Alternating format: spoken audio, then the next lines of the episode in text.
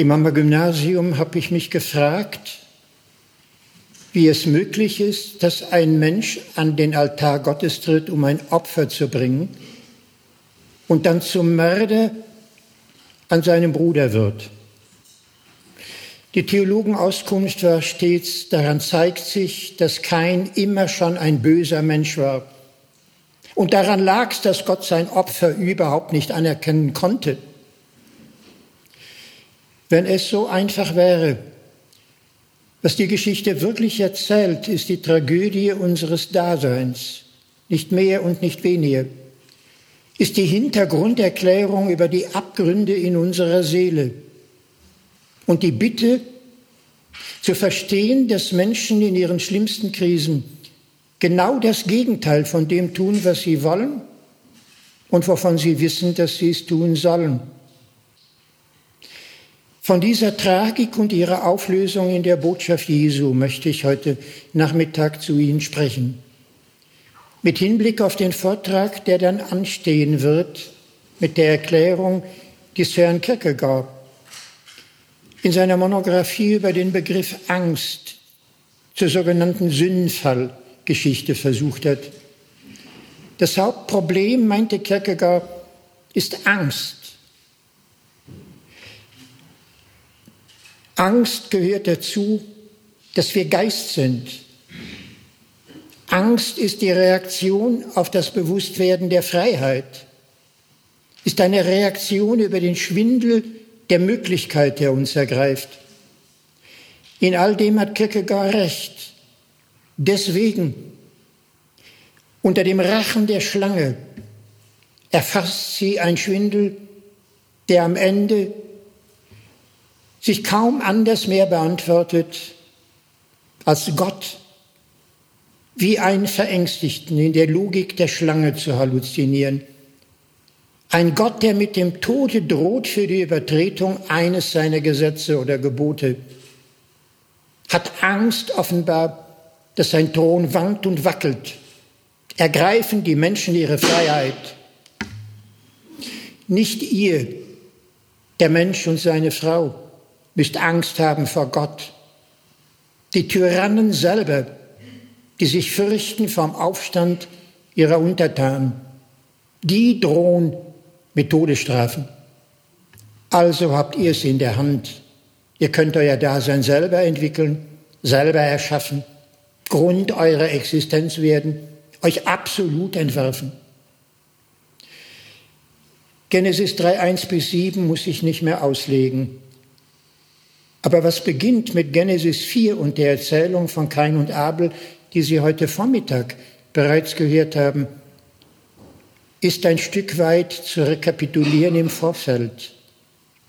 Sie haben, was theologisch kaum reflektiert wird, mit dem Problem zu tun, vor dem wir alle stehen. Einer Angst, eigentlich ein Stück schon abgeleitet, nicht mehr vor unserem Menschsein, nicht mehr vor unserem Geistsein, sondern exakt entsprechend dem, was Sigmund Freud in der Psychoanalyse beschrieb. Der Satz, alle Angst ist Todesangst, ist so nicht beweisbar, meinte er, und in jedem Falle viel zu allgemein. Und er wollte die Angst konkretisieren. Angst vor dem Verlassenwerden. Genauer, Angst vor dem Verstoßenwerden. Und genau da stehen wir heute im Erbe der Geschichte von Kain und Abel.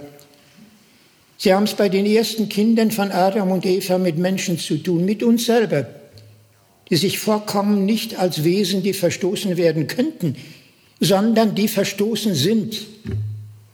Sie gehen mit ihren Füßen über eine bebende Erde, brennend und wie auf der Flucht, heimatlos, ausgesetzt. Im Schatten ein Gott, der sie nicht will. Der Grund hat sie zu strafen. Und würden sie voller Sehnsucht zurückschauen, sähen sie am Eingang des verlorenen Paradieses die zwei Wächterengel mit dem Flammenschwert. Das, die Drohgebärde Gottes, der ausweist und nicht länger will, ist der Hintergrund des Daseinsgefühls von Kain und Abel. Was können Menschen tun, die sich so fühlen? Wir könnten theologisch einfach weiterreden, aber ich möchte, dass Sie diesen Kern begreifen als ein Problem, das wir alle haben. Und versuche es deshalb ein Stück auszudehnen mit einem psychologischen Beispiel. Stellen Sie sich aus Westfalen kommend im Ruhrgebiet in Hamm oder Berchkam eine Familie vor, die gerade darunter leidet, dass der Steinkohlenbergbau endgültig abgeschafft wird. Bis dahin hatte die Familie gute Pläne, träumte von einem Eigenheim, hatte gespart für die Zukunft. Nun ist der Mann arbeitslos. Denken wir uns im Schatten dieses Mannes ein Jung oder ein Mädchen, das miterlebt, wie das Paradies verloren geht. Die Mutter muss arbeiten, sie ist selten da. Der Vater sitzt herum und weiß mit sich nichts anzufangen. Er tröstet sich mit Alkohol. Die Mutter sowieso zu Depressionen neigend, weiß nicht ein noch aus. Und jetzt stellen Sie sich vor, wie ein Kind darauf reagieren wird. Eines begreift es. Es darf die Armut der Eltern nicht belasten mit eigenen Ansprüchen. Es muss sich leicht machen wie eine Schneeflocke im Winterwind. Es darf um Himmels willen nicht mit eigenen Erfordernissen und Bedürfnissen den Eltern noch zusätzlich zur Erschwernis gereichen. Es muss Verzicht leisten. Man hat gerade Geburtstag oder Weihnachten oder Ostern.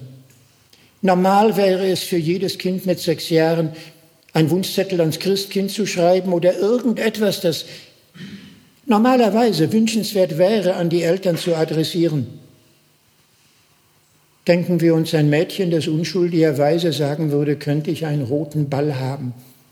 Das Nachbarmädchen hat auch eins. Und dann müsste man sich vorstellen, dass der Vater sehr genau weiß, dass das eine mehr als berechtigte Bitte seiner Tochter ist. Er würde sie gerne erfüllen. Er kann sie aber nicht erfüllen und dafür hasst er sich selber und die Wut auf sich und sein ganzes Leben bricht aus über den Bittsteller. Weißt du nicht, dass hier kein Geld ist, hierhin kommt kein Christkind, hör auf damit! Das muss er einmal sagen. Und es ist die Vernichtung, die Ausweisung. Denn das Kind wird lernen, dass es mich gibt, ist der grundsätzliche Fehler. Ich kann machen, was ich will. Besser wäre es, leichter wäre es für meine Eltern, die wesentliche Erfahrung in ihrem Leben wäre, günstig wäre, ich wäre gar nicht erst zur Welt gekommen. Ich bin unberechtigt im Dasein. Das ist das Grundgefühl von Kain und Abel. Was kann man tun, wenn es so geht? Das, was wir alle versuchen würden. Man muss in irgendeiner Weise sich als nützlich erweisen. Man darf nicht auf Kosten der Eltern leben, nicht von den Eltern, aber wenn man für sie leben könnte, wenn man die überforderte Mutter ein Stück trösten könnte, wenn man ihr die Wünsche von den Augen ableise, die man selber gar nicht stellen kann, wenn man dem Vater in irgendeiner Weise hilfreich sein könnte, wenn sich etwas finden ließe, das durch eigene Aktivität die Nichtnotwendigkeit, die Überflüssigkeit, die Nichtgewolltheit des eigenen Daseins abarbeiten könnte. Das ist das Bild, wie Kain und Abel beginnen zu opfern. Den Theologen ist das unverdächtig. In vielen Kommentaren finden Sie sogar, dass das Opfer als stehende Einrichtung der Religion einen kulturellen Fortschritt darstellt. Für keine Priesterreligion ist irgendein Schatten der Ambivalenz darauf gelegen. Menschen opfern. Und Gott will das so. Und schon sind wir im ersten Missverständnis. Denn solange Menschen opfern müssen, um die Gunst ihres Gottes zurückzugewinnen, steht die Gottheit vor ihnen ständig ambivalent. Sie akzeptiert dich vielleicht bedingungsweise, wenn du richtig opferst. Nur dann. Opfer ist der Ausdruck der Angst für eine verlorene Güte, die man nicht mehr glauben kann, aber die man künstlich zurückzuerwerben hofft, indem man vom eigenen Glück ständig Abstriche macht. Vielleicht wäre das tatsächlich ein denkbarer Vorschlag. Nur leider steht kein Mensch alleine vor den Altären. Neben ihm ist ein anderer. Neben Kain ein Abel. Und dann wird man erleben, dass die beiden im Felde der Angst, im Felde der Ausgestoßenheit, im Felde jenseits von Eden, als von Gott verworfene und verstoßene, notwendigerweise mit der Frage konfrontiert werden, woher denn ihr Ansehen kommen soll. Lapidar ist es in der Bibel und Gott sah auf das Opfer Abels, aber das Opfer Keins sah er nicht an. Wieder für die Theologen kaum ein Problem, denn ein Mann, der ein Mörder wird, muss ein böser Mensch sein, dessen Opfer kann kein Gott anerkennen. Aber warum denn schaute Gott das Opfer Keins nicht an? Es wäre die einzige Erklärung scheinbar. Die Wahrheit ist, jenseits von Eden sind die ganz normalen Unterschiede, die Ungerechtigkeit im Raume der Natur, in die wir zurückgeworfen sind, die ungleiche Verteilung von hoch und niedrig, von beliebt und weniger beliebt, von tüchtig und weniger tüchtig. Der Narzissmus der kleinen Unterschiede schleicht sich ein und entwickelt ein tödliches Potenzial. Gott, auf dessen Ansehen alles ankommt, scheint selber zwiespältig inmitten einer Welt, die nie gerecht wird. Der eine ist als erstes Kind zur Welt gekommen, der andere als zweites.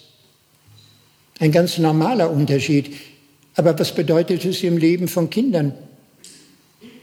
Der gerade Zweijährige muss lernen, dass der Nachkömmling alle Aufmerksamkeit der Mutter beansprucht. Er wird zur Sauberkeit angehalten und zur Beherrschung seiner Muskulatur, während alles, was der Jüngere macht, belobigt wird. Er hat eine so gute Verdauung. Das ist ungerecht. Kein Zweijähriger versteht das. Dass die Mutter statt wie bisher für ihn da zu sein, sich teilt oder drittelt, indem der andere Nachgeborene alle Aufmerksamkeit zu verschlucken scheint, macht ein Aggressionspotenzial. Selbst von Goethe wird berichtet, dass er Porzellan aus dem Fenster warf. Und Freud ist sich klar, das war die symbolische Abschaffung der Geschwisterkonkurrenz. Eine Mordszene in der Fantasie. Wenn es so steht, müssen wir den Ernst der Lage begreifen. Alles hängt davon ab, wie sich die Frage beantwortet, kann man so etwas wie mich überhaupt anerkennen? Und dann steht jemand neben mir, immer im Sonnenlicht. Er hat nichts Besseres gemacht. Hat eine andere Art Opfer dargebracht, aber es geht nicht um besser oder schlechter. Die Tatsache ist, er steht im Licht. Er findet die Anerkennung. Und das bedeutet, er wirft seinen Schatten auf mich selber, der ich nicht anerkannt werde. Wie damit leben? Wäre der andere so weit entfernt von mir selber wie die Eskimos von den Bantus, läge dazwischen die halbe Erde, kämen sie sich niemals ins Gehege und sie würden nie zu tödlichen Konkurrenten. Aber das Leitwort der Stelle ist dein Bruder, dein Bruder und ständig hämmert das zwischen den Schläfen. Sie stehen sich nahe. Sie verfügen über die gleichen Qualifikationen. Sie treten an in der Konkurrenz im gleichen Terrain. Und dann können es die winzigsten Unterschiede sein, die den einen als liebenswert darstellen und den anderen erfüllen mit der verlorenen Schlacht einer Konkurrenz, von deren Sieg alles abhängen würde, deren Niederlage aber mit der Gleichgültigkeit und der Rückkehr eines nicht gerechtfertigten Daseins beantwortet wird. Jean-Paul Sartre konnte so sagen, soll ich dir zeigen, das Raubtier ohne Fell? Eins plus eins macht eins. Das ist die Tragödie unseres Jahrhunderts. So leisten, wenn ein Mensch hegelianisch einem anderen Menschen begegnet, ist nur die Frage, wer auf der Lichtung zweier Kampfatome überlebt. Die wechselseitige Auslöschung ist das Prinzip im Kampf ums Dasein jetzt. Gemeiner noch, was bei dem anderen, weil er mein Bruder ist, eigentlich anerkennenswert wäre, was liebenswert wäre, was schön ist, was ich auch begreife, als menschlich nahestehend. Genau das wird zur Gefahr für meine eigene Anerkennung. Und umso mehr muss ich ihn beneiden, hassen und verdrängen. Das alles arbeitet in Kein. Und dann gibt es eine Szene in dem Alten Testament, genau an dieser Stelle, die schwer zu übersetzen ist, in der Einheitsübersetzung kaum wiedergegeben wird. Man muss sie hebräisch so verstümmelt aufnehmen, wie sie dasteht. Wozu das kein? Dass dein Antlitz gefallen nicht wahr? Wenn Gutes du erheben, wenn aber Böses, die Sünde, ein Lagerer, du aber wollte ihr ab. Das ist keine vernünftige Syntax, das ist ein zerrissenes Gerede, aber so müssten Sie denken, wird die Sprache Gottes jenseits von Eden verstümmelt, gestört, wie auf einem Sender, der nicht mehr korrekt überträgt. Und das Allerschlimmste, jenseits von Eden hat Gott eine einzige Sprache. Walte ihr ab, beherrsche dich des Bösen, das in dir aufflackert. Alles, was Ethik zu sagen hat, philosophisch, theologisch, gesellschaftlich, trägt diesen Imperativ. Beherrsche dich. Was man kaum ahnt in der Erzählung von Kain und Abel ist, dass das nicht gelingt, gar nicht gelingen kann. Selbst wenn Gott selber die Moral verträte, selbst wenn er alle ihre Inhalte in den eigenen Mund nähme, die Menschen könnten ihm nicht folgen. Kein versucht's. Da redete Kain mit Abel, seinem Bruder. Es ist genau das, was man tun sollte, um Aggressionen zu vermeiden. Wir kommen da noch drauf. Das Einzige, was wir haben als Menschen, um nicht zu Mördern zu werden. Aber den Anschlusssatz übersetzt einzig Martin Buber richtig. Wie übersetzt man den hebräischen Anschluss und? Und dann war es, als sie auf dem Felde waren. Das eine ist, da redete kein mit Abel, seinem Bruder, und er steht überhaupt nicht da, wovon die Rede war. Die Konjunktur lautet, lass uns aufs Feld gehen. Aber es steht nicht da. Andere übersetzen Vajomer statt Vajamer. Es ergrimmte kein gegen Abel, aber das kann man nicht mit, sondern nur gegen. So steht es wieder nicht da. Was die Bibel schildert, ist ein verzweifelter Versuch, miteinander zu reden, im Ergebnis, dass das Gespräch nicht stattfindet. Die inneren Barrieren sind viel zu groß. Und dann kann es nicht heißen, und als sie dann auf dem Felde waren, die Behäbigkeit funktioniert überhaupt nicht. Buber sagte richtig. Aber dann war's, als sie auf dem Felde waren, aufstand kein gegen Abel, sein Bruder, und mordete ihn. Das ist eine Explosion, die da stattfindet. Der moralische Rückstau, genau das nicht zu tun, bewirkt den Durchbruch der gesamten Triebgewalt. Und es geht um Sein oder Nichtsein um alles. Und die Tragik, es soll derjenige beseitigt werden, der der Anerkennung vor Gott im Wege steht. Unverdientermaßen, ungerechterweise. Und indem man ihn aus dem Felde räumt, ist man noch mehr verworfen als zuvor. Kein Gefängnis der Welt, in dem Sie nicht Menschen finden, die diese Geschichte erzählen. Endlos könnte ich sie in Beispielen variieren. Wie wäre Sigmund Freud hatte an der Stelle recht. Angst bezieht sich auf Verstoßen werden. Und fast jeder Mord ist ein Kampf darum, die verlorene Anerkennung zurückzugewinnen. Und was hat das jetzt mit uns zu tun, die wir Gott sei Dank noch keine Mörder sind oder auch nicht werden möchten? Im Grunde alles. Sie schauen sich um, wie es in unserer Gesellschaft zugeht.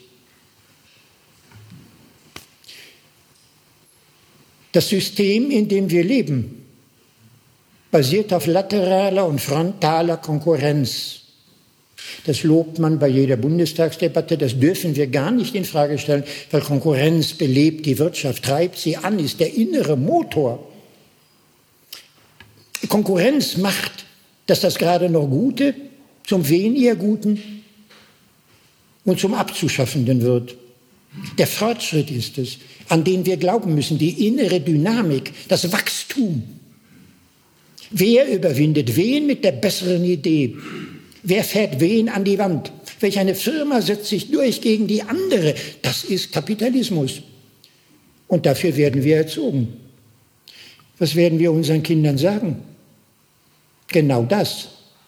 Du musst nicht glauben, dass du hier gratis leben könntest und schmarotzen dürftest. Du musst dich anstrengen. In der Welt gibt es nichts umsonst. Du kommst jetzt in die Schule und das ist der Anfang des Ernst des Lebens. Streng dich an, denn nur dann kommst du auf eine höhere Schule und da streng dich an, denn sonst kommst du nicht auf eine Uni und da streng dich an, sonst kriegst du keinen Arbeitsplatz und ohne den streng dich an, kriegst du keine Rentensicherung. Du bist sieben Jahre alt, aber du musst denken, was mit 70 aus dir wird. Streng dich an. Und immer im Wettkampf, immer mit angewinkelten Ellenbogen. Wer setzt sich durch? Wer ist der Schnellste? Prämiert wird nur der Sieger. Sie können im Schiedabfahrtlauf um zwei Sekunden auf dem zweiten Platz sitzen oder von 0,2 Sekunden, nur noch elektronisch messbar. Und alle Einnahmen der Werbeverträge sind dahin. Der kleine Unterschied, der vernichtet. So zwingt man uns zum Leben. Rechtfertigungsbedürfnis durch Leistung. Wir brauchen dich zur Sicherung des Industriestandortes Deutschlands in weltweiter globaler Konkurrenz, vor allem mit den Ostasiaten. Deshalb digitale Bildung in den Kitas, zur Optimierung der Bildung, Chipkarten, wie wir spätestens mit sechs Jahren genauer, präziser auf die Person des Heranwachsenden die Bildungsinstrumente justieren können. Die Eltern werden befragen, was der Lehrer dokumentieren kann, welche Lehrmittel er eingesetzt hat. Mein Junge kann nicht dumm sein. Wenn er nun eine Vier schreibt, liegt das an Ihnen. Zeigen Sie, was Sie getan haben. Das alles ist normal. Bis zur Krankheit normal. Und daraus erwächst, was wir haben. Krieg, Unheil in jeder Form.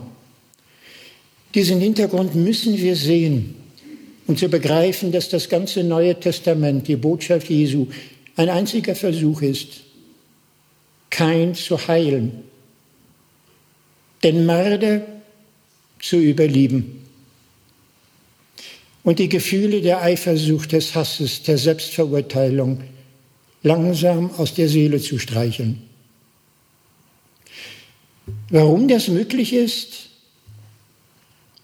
erzählt uns eine Legende gleich am Anfang des Markus-Evangeliums. Jesus soll sich fasziniert von einem Propheten am Jordan hinüberbegeben haben zu Johannes dem Täufer. Ein Mann, der es ernst meint, wenn er von Gott spricht, der nicht das rituell Gelangweilte aus dem Tempel dahermurmelt, sondern ergriffen ist von einer Botschaft. Das muss stimmen weil jemand mit seiner eigenen Person schon sich zum Sprachrohr Gottes macht. Aber was hat Johannes der Täufer zu sagen? Im Grunde den ethischen Rigorismus zum Äußersten. Viertes Kapitel bei Lukas oder Matthäus. So redet Johannes. Er sieht, wenn Gott kommt, ihn als einen Strafenden mit der Axt in der Hand die morschen Bäume abzuholzen, mit dem Dreschflegel auf der Tenne, um die Spreu vom Weizen zu trennen.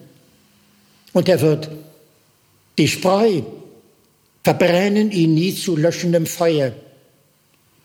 Das ist die Art, wie Johannes die Peitsche in die Hand nimmt, um alle müde gewordenen zur äußersten Anstrengung zu treiben. Mit den Worten der Erzählung von Genesis 4 noch einmal, Walte ihr ab, beherrsche dich des Bösen, streng dich an. Es gibt die Gesetze des Moses 613, inzwischen über 2000 Zusatzkommentargesetze. Was Gott sagt, ist zu tun. Der einzige Inhalt deines Lebens ist, damit zurechtzukommen. Das kannst du, das musst du, sonst gnade dir Gott. Das alles bliebe in dem Schema der Unlösbarkeit des Problems von Kain und Abel. Es geschieht in der Szene am Jordan so etwas wie ein Wunder, eine Offenbarung, die die Welt bestimmt ist zu ändern, wenn wir sie ergreifen. Denn in dem Moment seiner Taufe öffnet sich vor Jesu Augen der Himmel. Der Sperrriegel zwischen Gott und Mensch hebt sich dahin. Der Wolkenabstand drohenden Gewitters vor den Augen der Menschen beim Blick auf Gott entfernt sich und es findet zueinander ein offener Himmel, das Bild, das später in der geheimen Offenbarung aufgegriffen wird. Gott hat vor uns keinen Grund mehr, sich zu verhüllen und sich zu entziehen. Und eine Stimme redet mit Jesus, die da sagt, aber du bist doch mein Sohn. Theologisch haben sie das meistens erläutert bekommen als Frage der Christologie. Ist das jetzt adoptionistisch zu verstehen oder ist das monophysitisch oder christologisch jedenfalls richtig, korrekt im Sinne des Dogmas zu verstehen? Das Problem ist ein ganz anderes. Gegen all das eingepeitschte Schuldgefühl, gegen die ständige Überanstrengung. Gott kann mich überhaupt nur akzeptieren, wenn ich perfekt bin, wenn ich alles richtig mache, wenn keine Fehler nachweisbar sind. 613 Gesetze, wehe mir, wenn ich eines übertrete. Darüber hinweg spricht Gott mit einem Aber, das ich ergänze, das nicht wirklich dasteht. Aber du bist doch mein Sohn. Alles verändert diese Anrede Gottes. Es wäre genau das Wort, das Abel gebraucht hätte und kein, damit sie beide Brüder hätten bleiben können. Dass in der ganzen Kain- und Abel-Geschichte von Gott nicht ein Wort fällt, außer beherrsch dich, macht die Tragödie aus. Was wir wirklich brauchen würden, ist, denke, dass das ganze Weltbild von Kain und Abel nicht stimmt. So ist Gott nicht, so erscheint er nur in der Angst. Gott verstößt dich nicht. Die Engel mit dem Flammenschwert existieren überhaupt nicht. Jesus wird später die Menschen bei der Hand nehmen und zurückführen in das verlorene Paradies durch ein anderes Gottesbild, in dem das wieder auftaucht, was so sehr vermisst wurde. Du bist doch mein Sohn. Soll heißen, was immer passiert. Nie werde ich dich verstoßen. Nie wirst du allein sein. Es ist ein Wort, das Sie in Jesaja 49 abgewandelt finden. Manchmal hat man das Christentum als eine patriarchalische Religion hingestellt. Ist ein neues Thema. Aber tatsächlich finden Sie aus dem Munde des zweiten Jesaja etwas ganz Ähnliches. Kann denn eine Mutter ihre eigenen Kinder vergessen? Und könnte eine Mutter ihre eigenen Kinder vergessen? Ich, Gott, vergesse dein nimmer. So ist das, eine Frau hat ein Kind lieb, ohne dass es etwas kann, weiß, macht, ist, einfach dafür, dass es existiert, bedingungslos. Und sie wird die Neigung haben, bei dem Kind bleiben zu wollen unverbrüchlich. Es mag geschehen, was will. Es bleibt ja ihr Kind. So hört Jesus am Jordan, dürften wir von Gott neu beginnen zu denken. Und es würde alles ändern. Mit der Adresse an Kain müssten wir dann sagen, der Irrtum ist, dass du ständig in die Horizontale schaust. Wer ist besser oder schwächer? Größer oder kleiner, schöner oder hässlicher, tüchtiger oder weniger tüchtig. Und die ganze Perspektive treibt dich immer wieder in der Angst, du bist nicht gut genug. Du bist nicht Abel. In Wirklichkeit will ich überhaupt nicht, dass du Abel bist. Ich möchte, dass du kein bist. Sonst hätte ich gleich zwei Abel klonen können. Ich möchte, dass du bist, wie du bist. Das geht aber nur mit dem Gefühl einer Anerkennung ohne Bedingungen, eines Geliebtwerdens dafür, dass man ist in seiner Eigenart. Und die zurückzugewinnen, macht den gesamten therapeutischen Weg der Botschaft Jesu aus. Kaum eine Psychotherapie, in der wir nicht auf diese Gefühle stoßen, vom Minderwertigkeitsgefühl, von Insuffizienz, von Selbstverachtung, von fehlendem Selbstvertrauen. Und dann beginnt die Bergpredigt Matthäus 5 in der Seligpreisung mit einem Wort, das wieder nicht ganz einfach zu übersetzen ist, aber in sich den Schlüssel bietet, das Tor zum Paradies neu aufzuschließen. Glücklich, sagt Jesus da, nenne ich die Menschen, die ihre Armut kennen und anerkennen.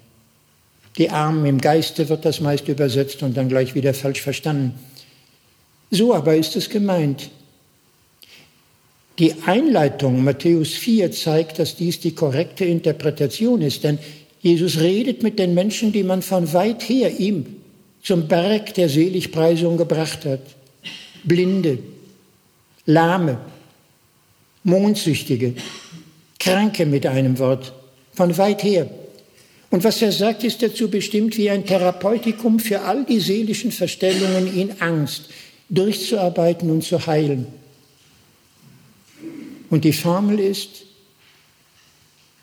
du bist gut genug in meinen Augen. Wie schwer ist das, sich zuzugestehen in einer Welt der Konkurrenz, der Leistungswirtschaft, der immer abhängigen Anerkennung in den Augen anderer, zu sagen, ich kann das nicht. Ich bin nicht perfekt.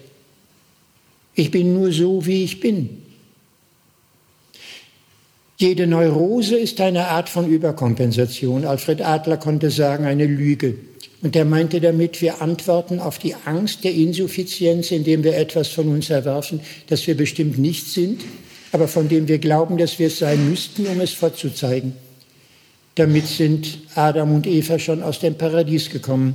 Sie sahen, dass sie nackt sind, schämten sich dafür und brachen Feigenlaub, ihre Blöße zu bedecken. Damit kann man weit kommen. Ein russisches Sprichwort sagt, mit der Lüge kommst du um die ganze Welt. Du kommst nur nie bei dir selber an. Mit einem Wort, um zur Wahrheit zu finden, bräuchten sie das Gegenüber einer Güte, der sie vertrauen können.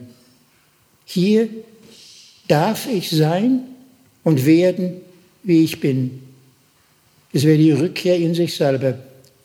Ein allmählicher Weg zur Selbstidentität, das Ende der dauernden Verformungen, auch die Aufhebung der mörderischen Potenziale, indem wir ringen um die eigene Durchsetzung. Es wäre nicht mehr nötig. Wir könnten noch hinzufügen, dass es in der Art weitergeht, in der gesamten Botschaft Jesu.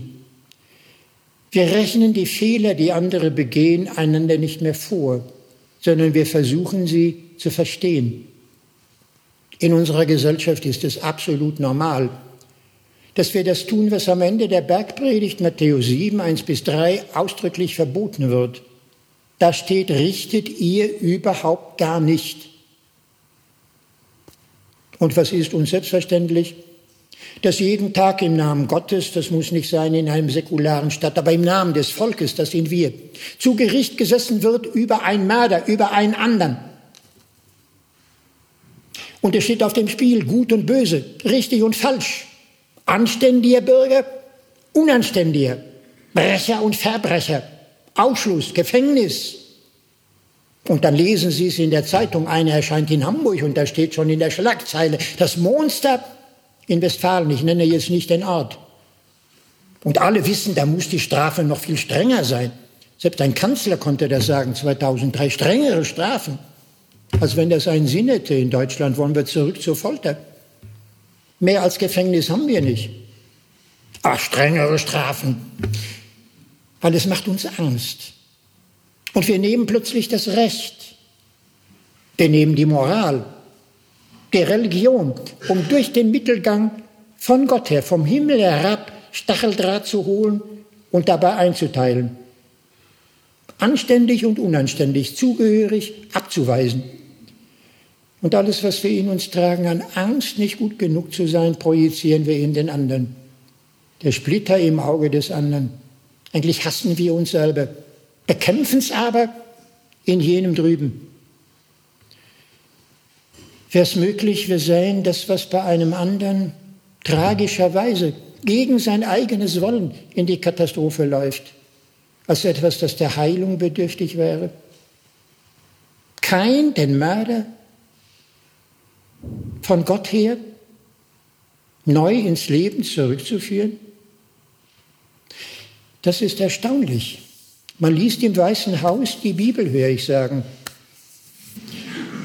Und wirklich, man findet in Genesis 9, wer Menschenblut vergießt, das Blut muss auch vergossen werden. Wäre es möglich, wir fänden mal im Bibelgöttel jemanden, der sagt, nun lest doch bitte Genesis 4. Gott straft kein gar nicht, sondern nimmt ihn in Schutz davor, dass seine Angst sich erfüllen könnte. All jeder, der mich sieht, kann mich erschlagen. Das Problem sieht Gott vor sich und er verspricht, wer das täte, wird siebenfach mit Gott zu tun bekommen. Der Mörder steht unter Gottes Schutz. Das ist die Bibel. Und Gott möchte, dass wir lernen, miteinander zu leben. Dann bräuchten wir statt Bestrafung Verstehen, statt Verurteilung Heilung, statt Verfluchung und Ausgrenzung zurückholen in die eigenen Arme. Solche Strafformen gab es auf den Plains in Nordamerika. Ich muss das jetzt nicht ausführen. Aber Ausgrenzung wäre den sogenannten barbarischen Indianern ist die schrecklichste Form der Unmenschlichkeit vorgekommen. Jemand, der zu einem Verbrechen gerät, ist in seiner Seele so weit entfernt von allem. Was soll's da helfen zu sagen? 15 Jahre, da kann er nachdenken. Kontaktsperre, Briefe kontrolliert, Kontakt gar nicht, Umarmung gar nicht. Hier der Tisch, da die Gläser und dann kann man miteinander reden. Mehr nicht. Jemand, der so ausgesetzt ist, dass er mit seiner Person sich immer schon vorkam als verstoßen. Dem erfüllt sich jetzt im Spruch des Richters. Jeder begreift, das Gegenteil wäre nötig. Aber dann haben sie die Vision Jesu, man muss den Verlorenen nachgehen. 15. Kapitel im Lukasevangelium. Jeder versteht das. Wenn im Bergland Galiläas einem Hirten von den hundert Schafen seiner Herde mal wieder eins zurückbleibt, wird er, solange die Sonne am Himmel steht, den Weg noch zurückzulegen versuchen, um es zu finden. Es genügt ein kleiner Felsvorsprung und der Sichtkontakt geht verloren. Wenig später der akustische Kontakt. Kein Schaf kann wie eine Ziege mit Heimfindungsvermögen wieder aufschließen. Das Tier wird sich hinhocken und kläglich herumblöken und damit noch die Beutegreifer auf sich aufmerksam machen. Käme der Hirte nicht, wäre es, weil es sich verloren hat, wirklich verloren. Das ist die Rettung. Jeder begreift das bei einem vierbeinigen Schaf. Aber Jesus wirft man vor, dass er so tut. Darauf steht die Todesstrafe. Zu sagen, es ist ein Gott, der nicht straft. Ja, was haben wir dann mit dem Gesetz des Moses? Wo bleibt denn die Gerechtigkeit? Ist da ein Gott, der alles umarmt und gut findet? Dann ist Jesus ein Anti-Moses, ein Lügenprophet, ein Anarchist. Tolstoi zum Beispiel hätte sich darauf berufen können, hat es auch. Es ist gesetzeswidrig.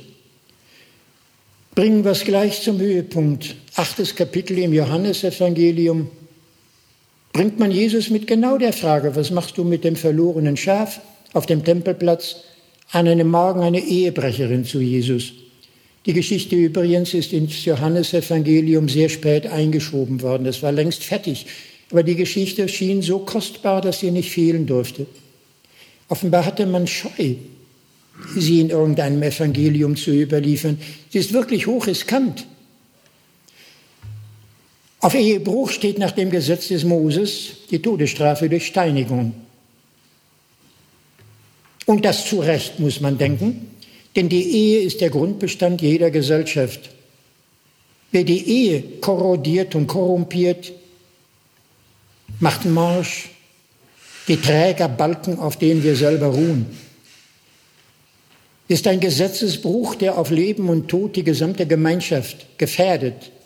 Also tritt an die ganze gute Gemeinschaft. Jeder wirft seinen Stein. Am Ende ist jemand tot, aber niemand hat getötet. Die Richtigen, das ganze Volk, schließen den Verbrecher, den Ehebrecher aus ihrer Gemeinschaft aus. Sie reinigen sich selber, heiligen sich selber, sind wieder in Ordnung und haben Gott gezeigt, wie anständig sie sind, indem sie dieses nicht haben dulden können. So steht es und so sollte man tun. Dass man darin ein Problem hat, liegt nicht an dem Streitfall des Ehebruchs, sondern dass man Jesus eine Falle stellen möchte. Wird er auch hier in Jerusalem vor gebildeten, Toja juristisch ausgeprägten Zuhörern reden wie oben im Norden in Galiläa vor den Ungebildeten. Der ist ein Gott, der dich nie verloren gibt, der dir immer nachgeht, der deine Not begreift, gerade wenn du etwas Falsches tust, der das sogenannte Böse in dir überliebt, um dein Wesen zurückzugewinnen, indem du gut bist, denn du bist doch hervorgegangen aus Gottes Hand. Es ist unmöglich zu denken, Gott stünde da mit Rachefantasien und drohender Strafe, mit geballter Faust im Nacken. Gott weht um dich wie die Sanftheit des Frühlingswindes. Und es gibt keinen Ort, an dem du ihm verloren gehen könntest. Vertrau nur auf sein Verstehen. Hat er die Stirn, hier in Jerusalem genauso zu reden? Wird er es wagen, gegen das Gesetz des Moses die Hinrichtung einer Ehebrecherin auszusetzen, weil sein Gottesbild merkwürdigerweise anders ist? Dann bitteschön werden wir erklären, dass er Gott selber lästert und dass er schlimmer ist als jede Ehebrecherin, die brach ein einziges Gesetz. Er aber, wenn er weitermacht, bricht das Gesetz überhaupt und gehört als allererster getötet. Und so wird es sein. Verflucht ist, was am Holze hängt, das steht da drauf. Die Antwort, die Jesus gibt, ist erstaunlich und vielleicht eines seiner größten Wunder der Heilung unserer Seele. Es ist, wie wenn es Jesus freigeben würde. Ein Satz, von dem als Rundfunksprecher ich nicht wüsste, wie man ihn betonen sollte. Vielleicht so, fast sanft und einladend in der ersten Hälfte. Wer unter euch ohne Sünde ist, dann müsste es nach einer längeren Pause dreinfahren wie ein Blitzeinschlag. Der werfe doch den ersten Stein. Gibt es einen, der so heilig ist, dass er den anderen hinrichten kann im Namen Gottes, ohne sich selber zu verfluchen? Gibt es einen, der, der wahnsinnig genug ist zu glauben, er ist das Richtmaß für Sein und Nichtsein und kann das ohne Mitleid exekutieren? weil er ja Recht hat, weil er umso mehr Recht hat, als er unbarmherzig über den Unrechten zu Gericht sitzt. Wäre ein einziger unter den Hörern Jesu auf dem Tempelplatz gewesen an diesem Morgen, hätte die sogenannte Ehebrecherin, ein zwölfjähriges Mädchen, das gerade verheiratet wurde, die Szene nicht überlebt. Aber die Geschichte endet mit der Frage, Frau, hat keiner dich verurteilt? dann tu es auch ich nicht. Und wir wären einmütig in dem Wissen der Bedürftigkeit aller untereinander vor Gott. Niemand mehr richtet über den anderen, sondern wir alle nehmen uns bei der Hand unterwegs zurück unter der Führung Jesu in das verlorene Paradies seines Vertrauens, das gegen alle Angst zurückgewonnen werden müsste. Einzig, wenn es so steht, hätte Dostoevsky recht in zwei Szenen aus zwei seiner Romane.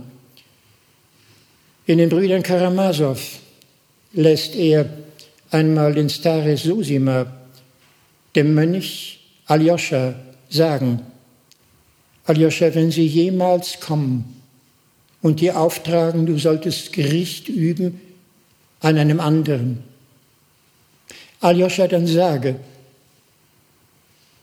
ich selber bin schuldig am Tun meines Bruders. Wäre es denn denkbar, dass er seine Untat vollbracht hätte, wenn ich selber ein anderer Mensch gewesen wäre? Nur Aljoscha, wenn du dich selber als Erste schuldig sprichst am Tun deines Bruders, dann magst du zu Gericht sitzen über einen anderen. Vielleicht gibt es in der ganzen Weltliteratur niemanden, der die Botschaft Jesu tiefer in seinen Werken gestaltet hat, als der Russe in St. Petersburg. In Deutschland fing er an zu schreiben, abhängig in seiner Spielsucht, den Roman Schuld und Sühne. Wie geht man um mit einem Doppelmörder in Verzweiflung? Ich will Ihnen die Szenerie nicht schildern, aber es gibt eine Einleitung, die ist vorweg komprimiert. In der Kaschemme trifft Raskolnikow den Trinker Marmeladow.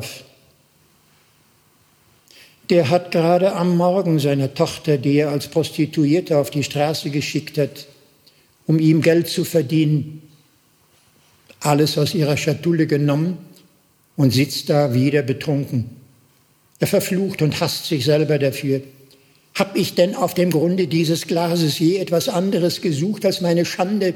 Kreuzigen soll man ein Schwein wie mich? Und die Leute sagen in der Kaschemme, nun halt das Maulmensch, wer wird dich kreuzigen? Aber er, wie manchmal im Alkohol, die Lier fährt fort. Wenn er kommen wird, sie alle zu richten, wird er sagen zu den Guten und den Anständigen, kommt und geht ein in die Hallen, die ich euch bereitet habe. Und dann wird er sagen, jetzt kommt hier auch ihr.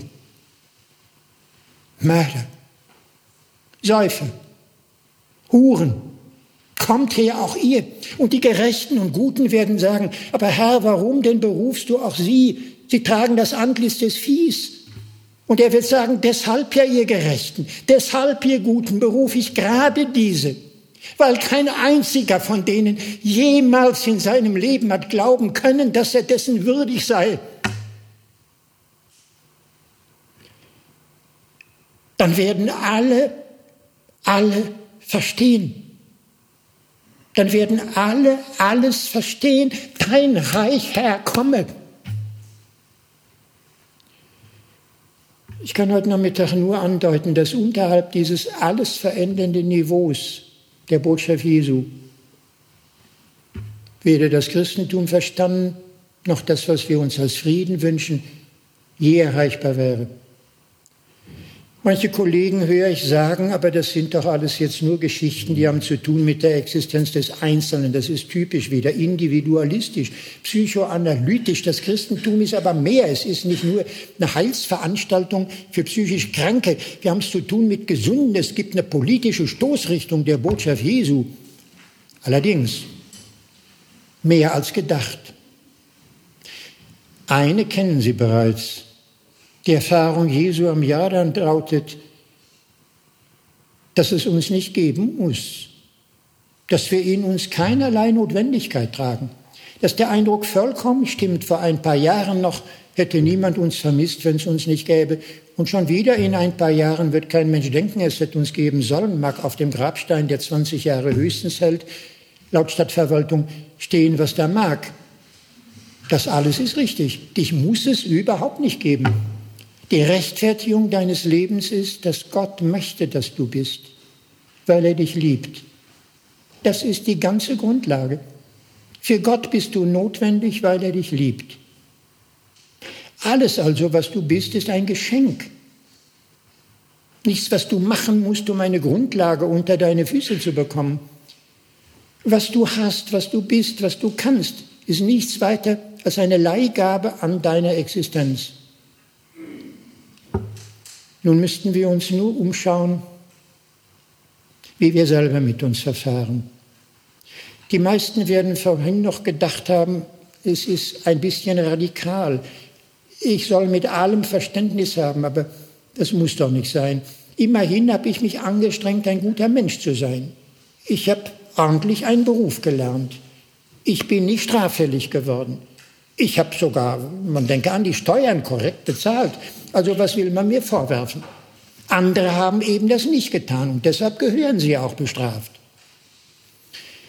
Es scheint so in unserer Gesellschaft, als wenn unsere Tugend, unsere Wohlanständigkeit, unsere Bürgerlichkeit verdient wäre von uns.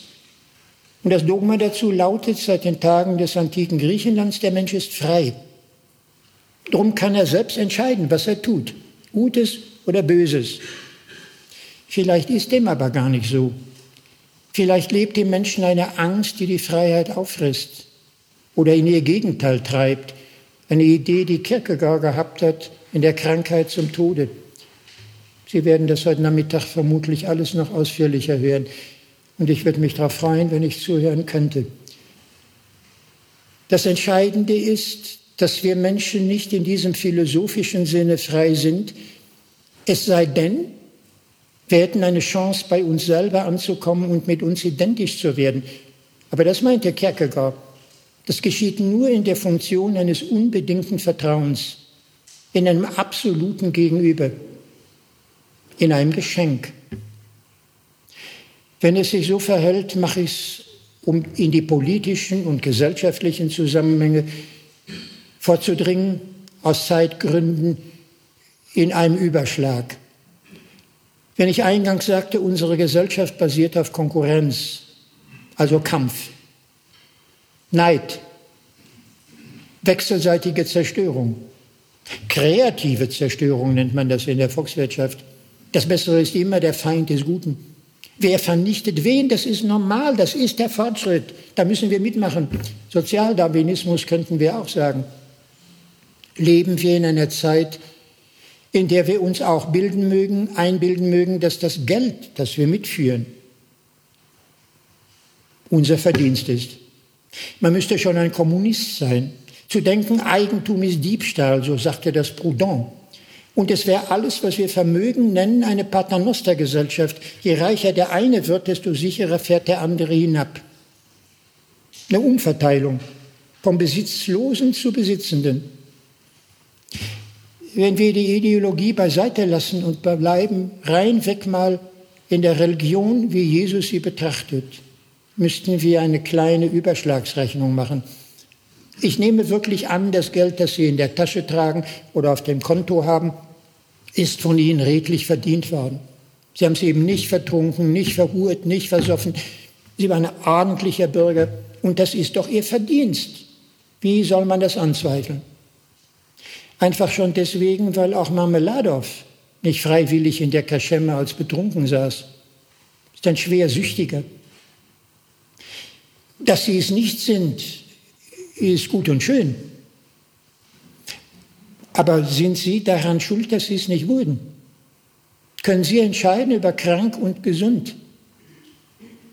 Denken wir uns die Erzählung aus dem Ruhrgebiet bei Auflösung des Steinkohlenbergbaus nur noch einmal konkret. Sie wären zur Welt gekommen in einem Haus, in dem die Gesellschaft weiterleben konnte. Es war Einkommen zur Verfügung. Vater brachte es von der Arbeit, Mutter war inzwischen auch berufstätig. Es ging alles irgendwie geordnet zu. 30 Zentimeter Backstein daneben, im gleichen Haus, die Türe nebenan, kam ein Kind zur Welt in der Art, wie ich es eingangs beschrieben habe. Dass sie hier zur Welt kam und nicht drüben, ist absolut nicht ihr Verdienst. Ist, wenn es gut ging, ein Geschenk. Aber was für eine Einbildung zu sagen, ich habe es geschafft. Hier seht ihr den Mann, der es kann. Sie haben Glück gehabt. Allenfalls. Und absolut kein Grund, auf den Mann herabzuschauen, der am Straßenrand sitzt und nicht weiß, wohin er schauen soll. Mit einem Hund vielleicht daneben und einer Blechdose. Natürlich, Sie können da vorbeigehen. Sie haben überhaupt keinen Grund, da stehen zu bleiben. Sie haben nicht die Zeit, die Nerven, das Geld. Außerdem, er ist es ja in Schuld. Hätte er aufgepasst schon in der Schule, wäre nicht renitent gewesen, hätte er nicht immer die falschen Freunde gehabt. Glauben Sie, es säße jemals jemand im Gefängnis, um geradenwegs dahin zu kommen? Sie haben es mit Tragödien zu tun. Und dass es Ihnen besser ging, ist ein Geschenk. Und so jetzt das ganze Geld, das Sie sich redlich erworben und verdient haben, keine Frage.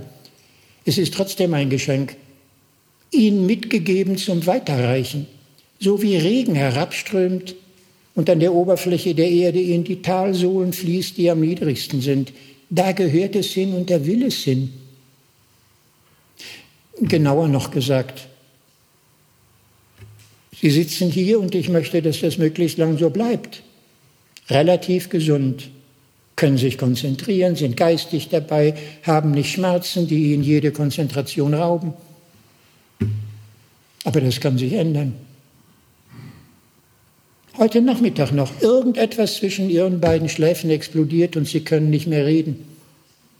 Die Sprache ist zerstört, sie sind Aphasiker oder halbseitig gelähmt. Es ist möglich. Sie steigen in ein Auto und es passiert irgendetwas Unvorhersehbares. Bei tiefstehender Sonne haben Sie die Ampelschaltung falsch interpretiert. Es ist Ihre haftpflichtige Schuld. Sie haben dem anderen die Vorfahrt geraubt. Eine furchtbare Tragödie. Solche Dinge können immer passieren. Und wenn nicht, haben Sie buchstäblich Grund, Gott zu danken für das Geschenk, das es nicht ist. In der Verpflichtung mit denen, denen es schlecht geht, die unglücklich sind, aufzuhelfen, so viel irgend Sie können. Das ist Jesu Formel im Umgang mit Geld, mit Kapital, mit dem Zentrum dessen, warum wir nicht friedensfähig sind, sondern Kriege brauchen, weil die ganze Wirtschaft schon ein Krieg ist, ein Kampf ist, zum Durchhalten ist. Und warum führen wir Kriege? Lesen Sie die Zeitung mal anders. Wir führen natürlich nur Kriege aus humanitärer Verantwortung, um die Frauenrechte in Afghanistan zu stärken. Deshalb natürlich, um den syrischen Diktator Assad zu beseitigen. Deshalb müssen wir Kriege führen, sagt ein künftiger Bewerber um den CDU-Vorsitz vorgestern noch. Wir führen nur Kriege aus Gründen, das Übel, das da ist, zu verhindern. Weil wir Recht haben und der andere Unrecht. Weil wir das Strafrecht im Inneren sofort exekutieren im Externen. Die Strafe ist nach außen gewandt Krieg. Und immer haben wir moralische Rechtfertigung dafür. Wir führen nur richtige Kriege. Es konnte im 16. Jahrhundert, um 1520 bereits, Erasmus von Rotterdam in Basel in der Querela Pazis die Frage stellen, wann, wenn Kriege geführt werden, denn eine der Kombattanten der Meinung sei, dass seine Sache eine verkehrte wäre weil man am Verhandlungstisch sich nicht hat einigen können über Recht und Unrecht. Deshalb glaubt man, wie wäre es ein Gottesurteil, auf dem Schlachtfeld den Sieg entscheiden zu lassen. Mit dem Ergebnis, dass der potenteste Mörder auf dem Schlachtfeld, weil er effizient genug war im Morden, nachträglich behauptet, immer schon im Recht gewesen zu sein und dem Unterlegenen zu diktieren, dass seine Auffassung in Geltung ist. Sie haben ein Diktat der Macht, kaschiert mit Moral. Eigentlich hat der Sieger auf dem Schlachtfeld nur bewiesen, dass er unmenschlicher noch ist, womöglich als sein Gegner. Er hatte die besseren Atombomben. Ist das ein moralischer Vorteil oder nicht die Offenbarung der Unmenschlichkeit im Ganzen? Atombomben vielleicht nicht, obwohl wir sie gerade modernisieren, aber Napalm haben wir, Smart Bombs haben wir, Homing Bomb Systems. Wir können in 10.000 Kilometer Entfernung über Rammstein in Deutschland mit Drohnen Toten töten, an jeder Stelle der Welt gezielt. Immer kommen ein paar Dutzend zusätzlich dabei um, aber müssen wir das wissen? Immer im Recht. Oder sollten wir von Jesus lernen? dass diese ganze Idee, wir haben Recht und der andere Unrecht, die Menschlichkeit zerstört, die Verbundenheit untereinander auflöst. Und dann ist der Krieg die notwendige Folge. Zusätzlich kommen noch Dinge, die in der Botschaft Jesu mit angelegt sind. Wenn wir Geld hätten, ich stelle es nochmal als Empfehlung hin, sollten wir es um keinen Preis damit vertun, dass wir die Not des Bedürftigen auspressen, zum Beispiel indem wir für Leihgeld Zinsen nehmen. Das gehört zur Geldwirtschaft. Kein Vortrag in Wirtschaftslehre, wo nicht gesagt wird, die Abschaffung des Zinses ist ganz undenkbar. Das heißt neuerdings schon, wenn nämlich Banken mit Banken handeln und wenn der reichste Staat, die Bundesrepublik, mit zwei Billionen Euro verschuldet ist und die Zinsen gar nicht bezahlbar sind, dann muss man die Zinsen für den Staat und für die Banken abschaffen. Hinwiederum Sie als einfache Bürger hätten vielleicht 5000 Euro auf Ihrem Girokonto Schuld. Dann wird die Bank zugreifen. 12 Prozent aber mindestens. Das muss sein. Dafür haben wir ja die Bank. Jeder hat ein Girokonto. Und wenn Sie Geld haben, nutzt das der Bank zum Spekulieren. Wenn Sie keins haben, nutzt das der Bank noch viel mehr, denn dann kriegt sie ihre Zinsen. Und dann die Zinseszinsen. Das ist normal, wie man mit Geld umgeht. Und Jesus meint, wenn jemand wirklich Geld braucht, ich zitiere jetzt Lukas 14 sinngemäß, dann bitte schön gib's dem, der es dir ganz sicher nicht wiedergeben wird. Denn der braucht es am allermeisten. Keiner jeden Tag stehen vor meiner Tür, Leute, ich bring's ja wieder. Natürlich tun sie das nie. Ich kann zu meiner Selbstverteidigung nur, bitte kommen Sie nicht wieder. Ich helfe Ihnen diesmal, aber bitte nicht auf Dauer. Bringen Sie nichts wieder. Es geht nicht. Aber diese Leute, die nicht weiter wissen, brauchen es dringend. Alle Spekulationen, wie kann man daran noch Geschäfte machen, gehen ins Unmenschliche. Martin Luther wusste das im Übrigen, 1517 schon. Ist Diebstahl, Leihgeld. In diesem Fall sogar der Heide Aristoteles. Geld kann sich nicht vermehren. Zins heißt auf Altgriechisch, gelernt in Hamm, Tokos, etwas, das sich vermehrt. Eine Ziege kann das. Aber Geld kann das nicht, es ist kein Lebewesen. Es ist Diebstahl. Das alles ist Jesus so selbstverständlich, dass wir das mosaische Gesetz an dieser Stelle im Erbe des alten sumerischen Gesetzes existenzialisieren können. Und wir hätten einen der wichtigsten Kriegsgründe beseitigt, denn wir führen nicht Kriege aus humanitären Gründen. Ganz simpel, wir führen Kriege, weil wir geostrategische Pläne verfolgen, Machtausdehnung wollen, Ressourcen sichern wollen, Erdöl, Bauxit, Mangan, alles, was wir brauchen. Wir brauchen es, also gehört es uns. Und dann ist die Ausbeutung der Welt, die soziale Ungleichheit zwischen Nord und Süd, der Krieg potenziell unheilschwanger immer in der Atmosphäre. Eines der rohstoffreichsten Länder der Erde wäre in Zentralafrika der Kongo. Oh, da kommen wir gerade drauf. Afrika ist wichtig. Afrika. Oh, Sie fahren alle dahin, neuerdings nach Afrika. Auch Frau von der Leyen ist dafür, Afrika zu fördern. Es geht nicht um die 60 Millionen Verhungernden, vor allem in Ostafrika. Es geht um Rohstoffe natürlich. Sie haben ein Handy in Ihrer Tasche, schön und gut. Dann brauchen Sie für den Akku Coltan. 90 Prozent davon lagern im Kongo. Der rohstoffreiche Kongo ist deshalb ein unglaublich armes Land, weil sie alle drüber herfallen, um an die Rohstoffe zu kommen. Deshalb wurde 1960 Lumumba gleich ermordet, als sie die belgische Kolonialregierung abschaffte. Und freche Reden hielt auf Französisch auch gegen die Franzosen. Die erste von Farbien geführte Demokratie auf afrikanischem Boden ermordet. Es hätte den Rohstoffzugriff irritieren können. Und so machen wir weiter. Jeder denkt, dass das im Sinne Jesu nicht sein kann, aber beibringen wird man uns unter lauter Lügen, dass das ganz normal ist. Den Reichen gehört halt die Welt. Ist nun mal so.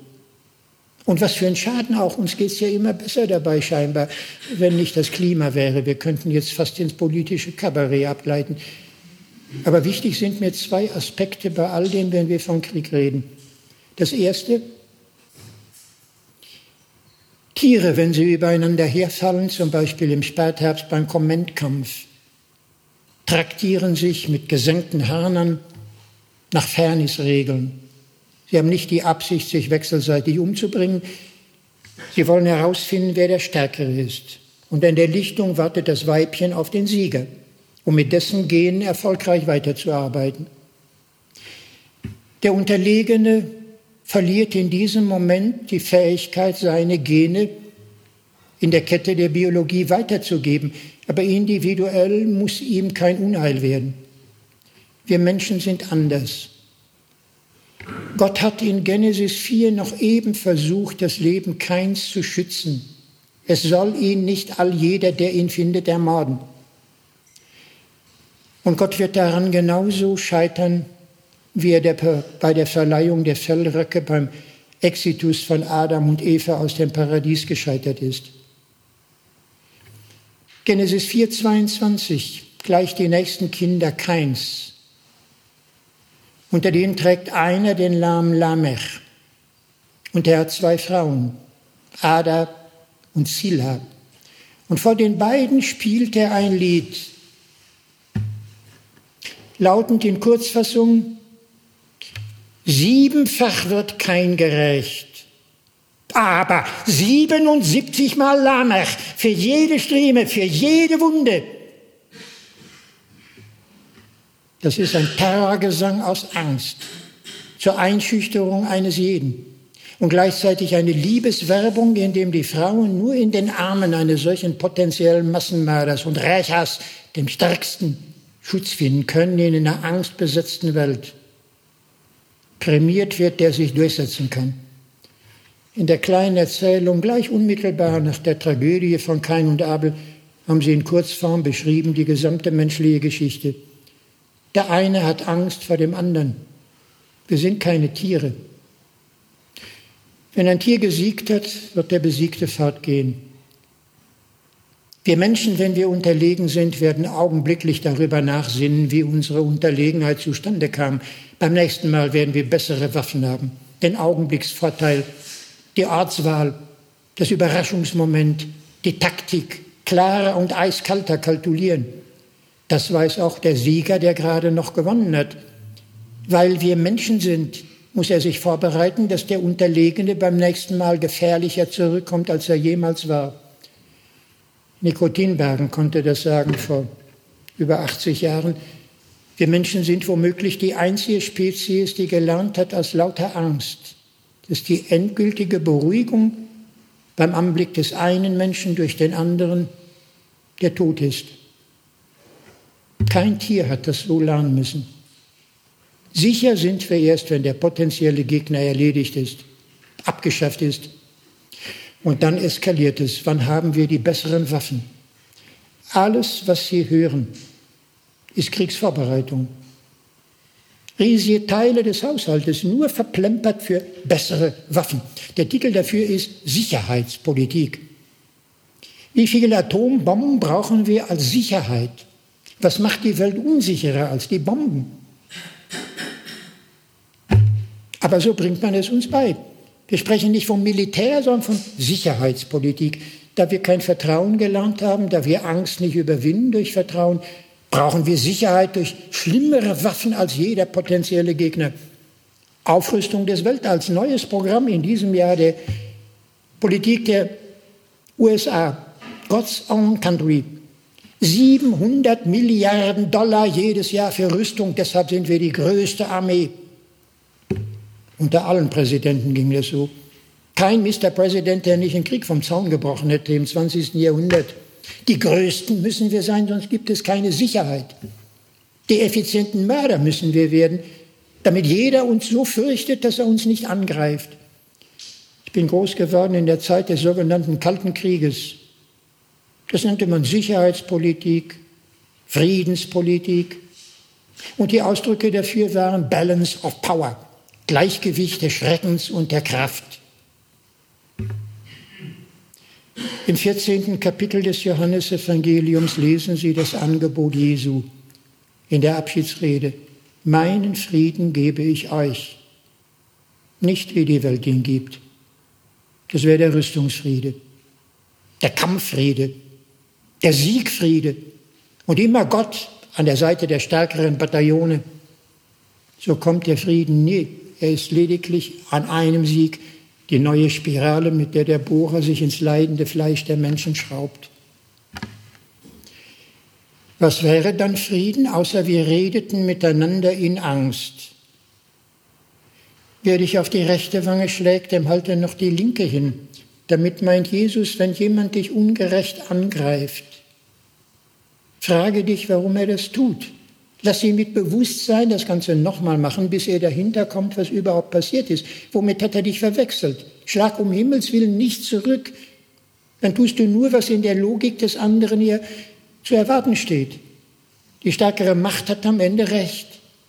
Nein, er hat dir Unrecht getan. Wenn du das weißt, ist nur die Frage, wie merkt es denn der andere? Also geh bewusst nochmal die Aggression durch. Arbeite sie mit ihm durch. Dann hast du am Ende einen Freund. Was mit links geschah, muss ich bewusst mit rechts noch einmal aufführen. Die angewandte Psychotherapie. Achte auf die Gründe.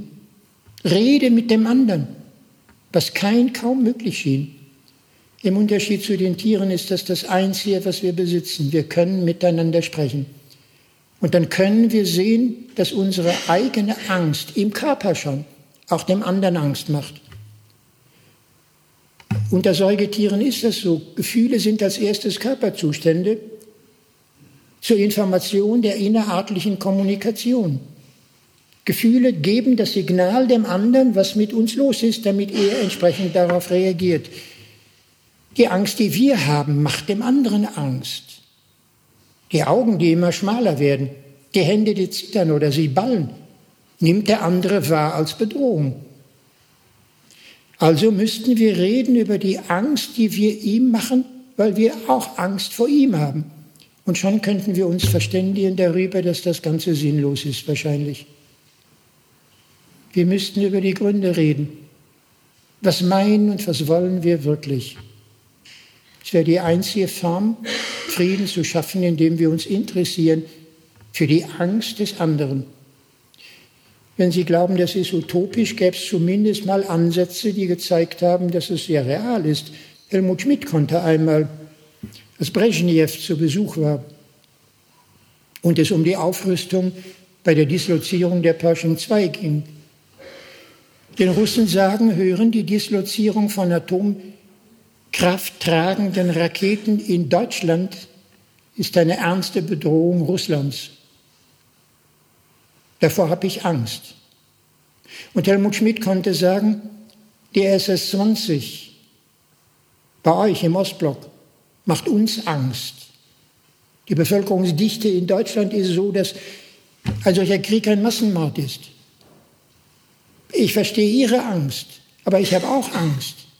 Das war dicht dabei, den ganzen Spiraldrehungsprozess. Wir müssen immer weiter rüsten, zum Stillstand zu bringen. Leider wurde daraus nichts. Brezhnev war ein alter Mann, ein Apoplektiker bereits. Und im Hintergrund saßen ganz andere Leute im Kreml. Und auch Schmidt hatte damals nicht die Macht, den Amerikanern zu sagen, wir weigern uns in Deutschland, eure geostrategischen Spiele immer weiter und riskanter voranzutragen. Wir sind ein souveräner Staat. Wir sind nicht zur Militärbesatzung geboren. Wir haben gelernt aus dem Krieg, den ihr gewonnen habt, dass es keine Kriege geben sollte. Nicht, dass es gute Kriege gibt, sondern dass es überhaupt keine Kriege gibt. Und dann wären wir bei dem zweiten Punkt. Immer noch finden wir in unserer Gesellschaft durch die Werbekampagnen unserer Offiziere der Bundeswehr die Bereitschaft, 16-jährige Jungen und Mädchen inzwischen darauf vorzubereiten, dass Soldat zu werden ein ganz normaler Beruf ist. Natürlich, äh, wir haben die Wehrpflicht abgeschafft und jetzt ist es ein bezahlbarer Beruf. Soldaten sind genau das, was das Wort sagt. Mit Sold, Angestellte, Totschläger von Menschen, nach langem Training. Aber das ist ganz normal. Wer sich dabei was denkt, ist ein Staatsfeind, eigentlich ganz extrem links, subversiv. Sollten wir nicht. Wir sollten glauben, du kannst Schuster werden, Schlachter werden, Taxifahrer werden, Schneider werden, genauso wie Soldat, ein ganz normaler bürgerlicher Beruf. Wenn du das glaubst, hast du schon mal keine Schuldgefühle mehr. Aber was du dann lernst, werden dir die Offiziere der Bundeswehr nicht dabei gesagt haben. Als erstes lernst du Gehorsam. Das hat Stanley Milgram lang und breit beschrieben. Die Ausbildung zum Soldaten ist das Gegenstück zu allem, was wir moralisch im gesellschaftlichen Sinne nennen könnten. Das absolute Gegenprogramm. Religiös und sogar ethisch bringt man uns bei, dass wir nach innen hören, wir haben ein Gewissen und da sagt uns Gott oder da sagt uns die Werteüberzeugung, was richtig und falsch wäre. Genau verkehrt auf dem Kasernenhof. Schauen Sie sich, wenn Sie das wirklich wollen, die erste halbe Stunde von Stanley Kubricks Film Full Metal Jacket an. Wenn ich euch Scheißer sage, ihr geht auf den Hügel und ihr bringt sie alle um, dann tut ihr das, ihr Schweine. Der Drill Sergeant ist das Gesetz. Nicht, was Vater und Mutter gesagt haben, was die schwanzlutschende Freundin gesagt hat, was ich sage. Das hat so geschehen. Absolut. Wenn die Nazis noch dachten, man kann perfekte Soldaten machen, indem man rassische Überlegenheit über slawische Bevölkerungsteile insinuiert, haben die Amerikaner gelernt, dass das umgekehrt noch viel besser ist. Man macht die Menschen zu nichts weiter. Ich muss mich so ausdrücken, wie es üblich ist in den Special Forces Trainings in der USA, dass sie ein Haufen Scheiße sind, der überhaupt nur in der US-Uniform zum Menschen wieder zusammengeformt werden kann. Aus dem Nichts erhebt sich die Würde des GIs. So rum. Der Befehl macht jetzt überhaupt der Menschen nach der vollendeten Unmenschlichkeit. Und dann tut er alles. Weswegen gab es Mülei? 400 Zivilisten, die man getötet hat. Auf Befehl. Damit Sie begreifen, was da für ein Problem liegt, im Prinzip des Gehorsams auf jeden beliebigen Trainingsplatz des Militärs auf Erden, bei jedem Staat. Costa Rica ausgenommen, der einzige vernünftige Staat, der lieber für Umwelt sorgt als fürs Militär. Könnte man auswandern. Sonst aber überall das Gleiche. 18-Jährige müssen lernen, wie man tötet. Auf Befehl. Kein Gewissen, kein Gefühl. Der Befehl. Und ein Eid geschworen, ihn auszuführen. Der Soldat wird schon dadurch entmündigt, dass er gar nicht die Übersicht hat, in irgendeinem Schützengraben die Gefechtslage zu verstehen. Es wäre ja Hybris, wenn er sich ein Urteil zuspräche. Er muss gehorchen, weil über ihm der Führer alles besser beurteilen kann. Und bis dahin ist er nur noch Rädchen im Räderwerk des Todes. Was dabei herumkommt, ist mir unvergesslich in einer Fernsehsendung auf RTL, ich muss gestehen, da habe ich es gesehen, 1995. Damals war Gauck noch der Moderator und er fragte den Bomberkommandanten vom 9. August 1945, 45, Major Sweeney,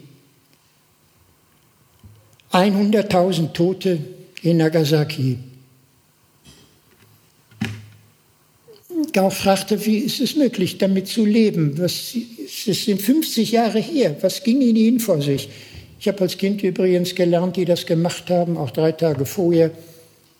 Major Tibitz über Hiroshima, die sind entweder in die Psychiatrie gekommen und verrückt geworden, oder sie sind ins Kloster gegangen, um zu büßen. Oder sie haben sich das Leben genommen. Die Wahrheit habe ich als Kind nie erfahren.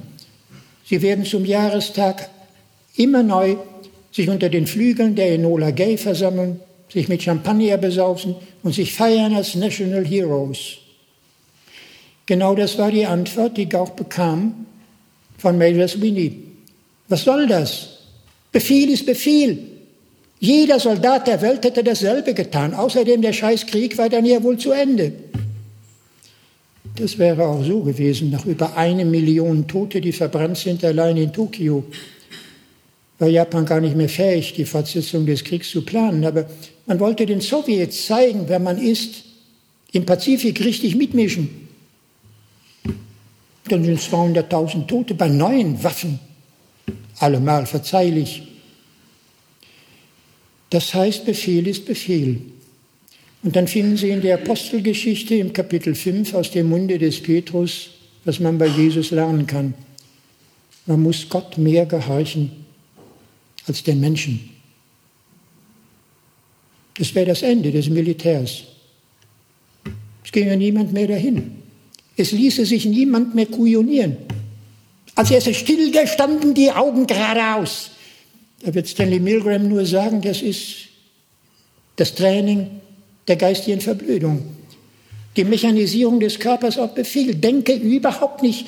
Mach die sinnlosesten Befehle. Dreh, wie er dich haben will. Sei nur noch Werkzeug. Das muss geübt werden.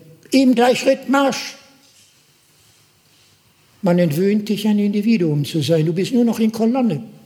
Eigentlich gar nichts. Aber dann gibt es Menschen, die sich doch wiedergewinnen und die wären eine Hoffnung. Mitunter diskutiert man mit noch lebenden Bomberpiloten der Royal Air Force. Und manche von denen sagen, zum Beispiel beim Jahrestag von Dresden, wenn Coventry war, ist Dresden genauso richtig.